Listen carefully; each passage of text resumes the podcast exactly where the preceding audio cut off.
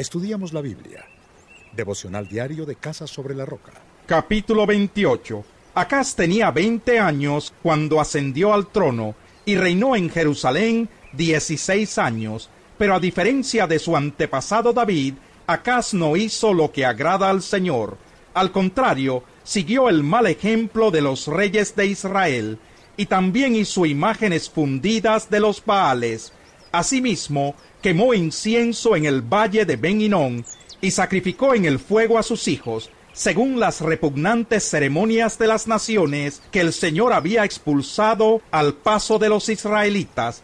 También ofrecía sacrificios y quemaba incienso en los santuarios paganos, en las colinas y bajo todo árbol frondoso, por eso el Señor su Dios lo entregó al poder del rey de Siria. Los sirios lo derrotaron y capturaron una gran cantidad de prisioneros que se llevaron a Damasco. Acaz también cayó en poder del rey de Israel, quien le infligió una gran derrota.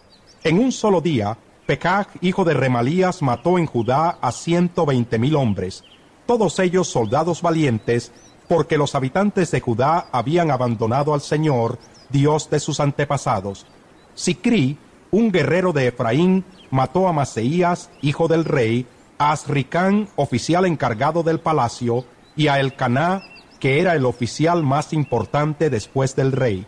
De entre sus hermanos de Judá, los israelitas capturaron a doscientas mil personas, incluyendo a mujeres, niños y niñas.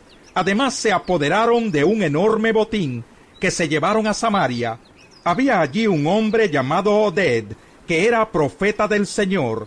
Cuando el ejército regresaba a Samaria, este profeta salió a su encuentro y les dijo, El Señor Dios de sus antepasados entregó a los de Judá en manos de ustedes, porque estaba enojado con ellos, pero ustedes los mataron con tal furia que repercutió en el cielo, y como si fuera poco, ahora pretenden convertir a los habitantes de Judá y de Jerusalén en sus esclavos. ¿Acaso no son también ustedes culpables de haber pecado contra el Señor su Dios? Por tanto, háganme caso, dejen libres a los prisioneros. ¿Acaso no son sus propios hermanos? La ira del Señor se ha encendido contra ustedes.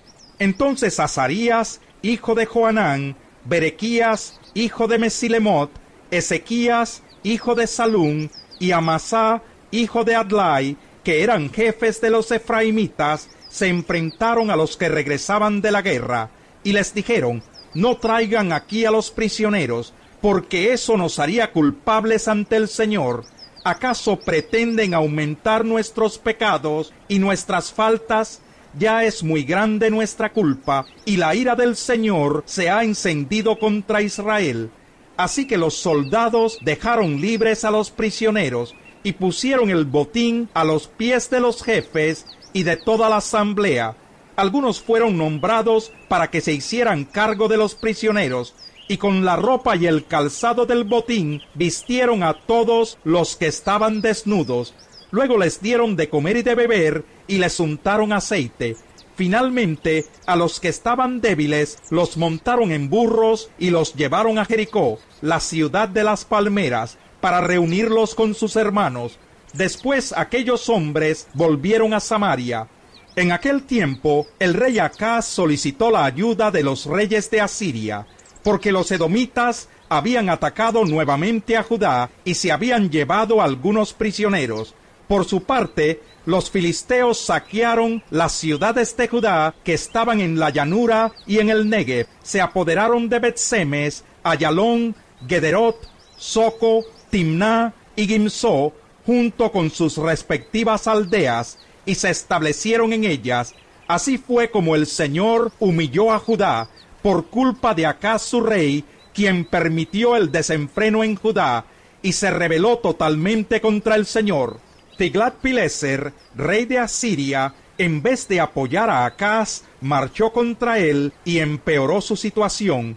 Entonces Acaz le entregó al rey de Asiria todo lo que había de valor en el templo del Señor, en el palacio real y en las casas de sus oficiales, pero eso de nada le sirvió, y a pesar de encontrarse tan presionado, el rey Acaz se empecinó en su rebelión contra el Señor. Incluso ofreció sacrificios a los dioses de Damasco que lo habían derrotado, pues pensó, como los dioses de Siria ayudan a sus reyes, también me ayudarán a mí si les ofrezco sacrificios. Pero esos dioses fueron su ruina y la de todo Israel. Acaz también juntó y despedazó los utensilios del templo del Señor, cerró sus puertas e hizo construir altares en cada esquina de Jerusalén, y en todas las ciudades de Judá hizo construir santuarios paganos para quemar incienso a otros dioses, ofendiendo así al Señor, Dios de sus antepasados.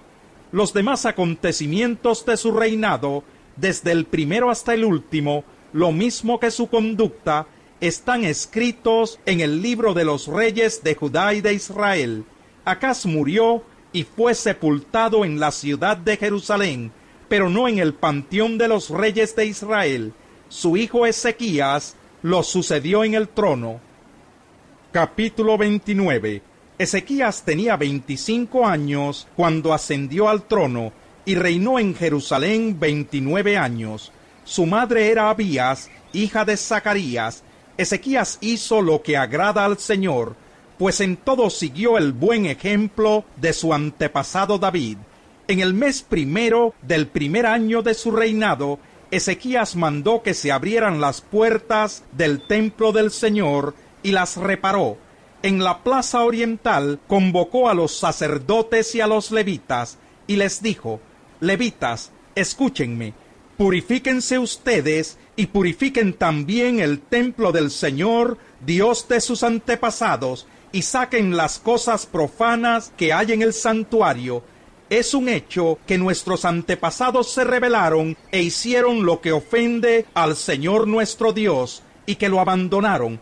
Es también un hecho que le dieron la espalda al Señor, y que despreciaron el lugar donde Él habita Asimismo cerraron las puertas del atrio, apagaron las lámparas y dejaron de quemar incienso y de ofrecer holocaustos en el santuario al Dios de Israel. Por eso la ira del Señor cayó sobre Judá y Jerusalén y los convirtió en objeto de horror, de desolación y de burla, tal como ustedes pueden verlo ahora con sus propios ojos. Por eso nuestros antepasados murieron a filo de espada, y nuestros hijos, nuestras hijas y nuestras mujeres fueron llevados al cautiverio. Yo me propongo ahora hacer un pacto con el Señor, Dios de Israel, para que retire de nosotros su ardiente ira.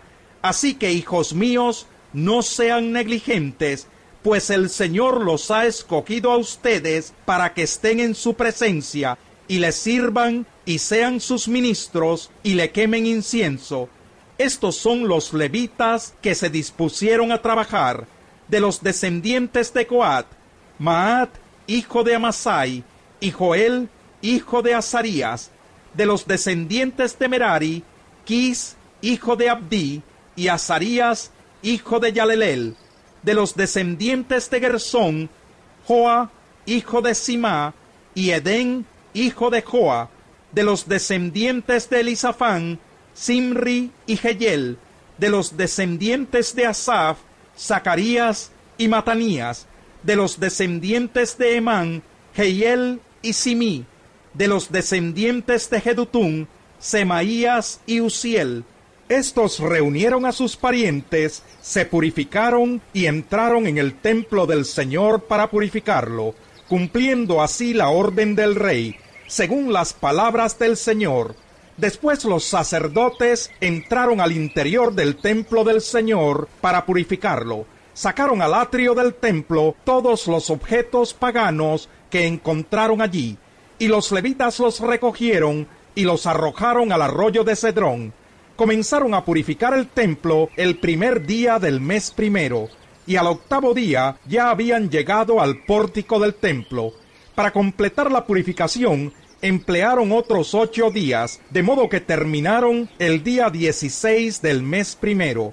Más tarde se presentaron ante el rey Ezequías y le dijeron, Ya hemos purificado el templo del Señor, el altar de los holocaustos con sus utensilios y la mesa para el pan de la presencia con sus utensilios.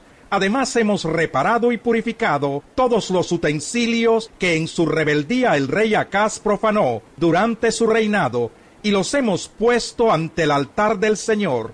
El rey Ezequías se levantó muy de mañana, reunió a los jefes de la ciudad y se fue con ellos al templo del Señor. Llevaron siete bueyes, siete carneros y siete corderos. Además, como ofrenda por el pecado del reino, del santuario y de Judá, llevaron siete machos cabríos. El rey ordenó a los sacerdotes descendientes de Aarón que los ofrecieran en holocausto sobre el altar del Señor. Los sacerdotes mataron los toros, recogieron la sangre y la rociaron sobre el altar. Luego mataron los carneros y rociaron la sangre sobre el altar. Después mataron los corderos y rociaron la sangre sobre el altar. Finalmente, a los machos cabríos de la ofrenda por el pecado los llevaron y los colocaron delante del rey y de la asamblea para que pusieran las manos sobre ellos.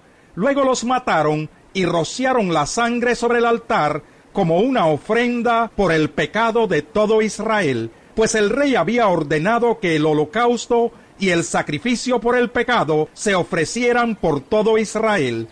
Ezequías instaló también a los levitas en el templo del Señor, con música de címbalos, arpas y liras, tal como lo habían ordenado David, Natán el profeta y Gad el vidente del rey. Este mandato lo dio el Señor por medio de sus profetas. Los levitas estaban de pie con los instrumentos musicales de David y los sacerdotes con las trompetas. Entonces Ezequías ordenó que se ofreciera el holocausto sobre el altar. En cuanto comenzó el holocausto, comenzaron también los cantos al Señor y el toque de trompetas, acompañados de los instrumentos musicales de David, rey de Israel. Toda la asamblea permaneció postrada hasta que terminó el holocausto, mientras los cantores entonaban los cantos y los trompetistas hacían resonar sus instrumentos. Cuando terminaron de ofrecer el holocausto, el rey y todos los que estaban con él se postraron para adorar al Señor. El rey Ezequías y los jefes les ordenaron a los levitas que cantaran al Señor las alabanzas que David y Asaf el vidente habían compuesto. Los levitas lo hicieron con alegría y se postraron en adoración.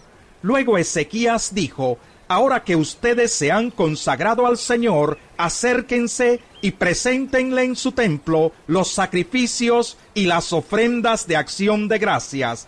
Así que la asamblea llevó setenta bueyes, cien carneros y doscientos corderos para ofrecerlos en holocausto al Señor. También se consagraron seiscientos bueyes y tres mil ovejas pero como los sacerdotes eran pocos y no podían desollar tantos animales, sus parientes levitas tuvieron que ayudarlos para terminar el trabajo, a fin de que los otros sacerdotes pudieran purificarse, pues los levitas habían sido más diligentes en purificarse que los sacerdotes. Se ofrecieron muchos holocaustos, además de la grasa de los sacrificios de comunión y de las libaciones para cada holocausto Así fue como se restableció el culto en el templo del Señor. Y Ezequías y todo el pueblo se regocijaron de que Dios hubiera preparado al pueblo para hacerlo todo con rapidez.